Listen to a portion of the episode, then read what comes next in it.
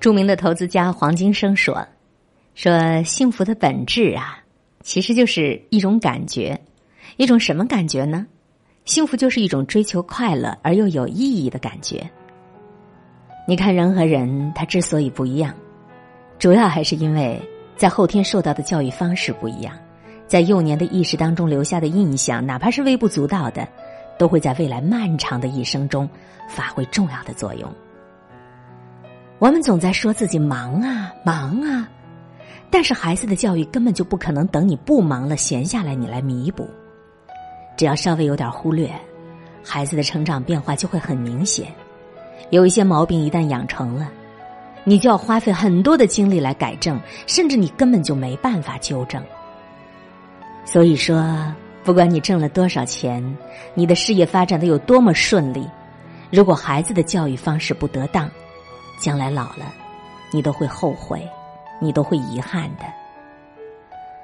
孩子在年幼的时候是具有极强的可塑性的，他们就像河水的源泉，活泼而无拘无束。一旦被导向某一个方向，就能够转变它的流向。在社会的大环境当中，为什么有的人有用，有的人有所作为？在这里起决定作用的其实是教育。一个孩子，他将来能够成为什么样的人，这在很大程度上取决于孩子的父母，取决于孩子在早期成长过程中受到的什么层次的家庭教育。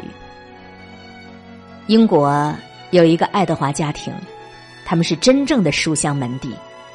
老爱德华是一个博学多才的哲学家，为人严谨勤勉，他的子孙有十三位当了大学校长。一百位教授，八十多位文学家，六十多位医生，一人当过大使，二十多人当过议员。同样是在英国，另一个朱克家族，与之相比则大相径庭。老朱克是远近闻名的酒鬼和赌徒，浑浑噩噩，无所事事。这个家族至今已传下八代，其子孙后代中有三百多人当过乞丐和流浪汉。四百多人酗酒致残或死亡，六十多人犯过诈骗或盗窃罪，七个杀人犯，整个家族没有一个人有出息。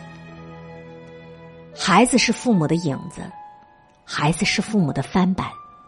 为了培养孩子的品德，做父母亲的行为首先要自慎，应该处处做孩子的表率。孩子好的行为、坏的行为，都是父母教育影响的结果。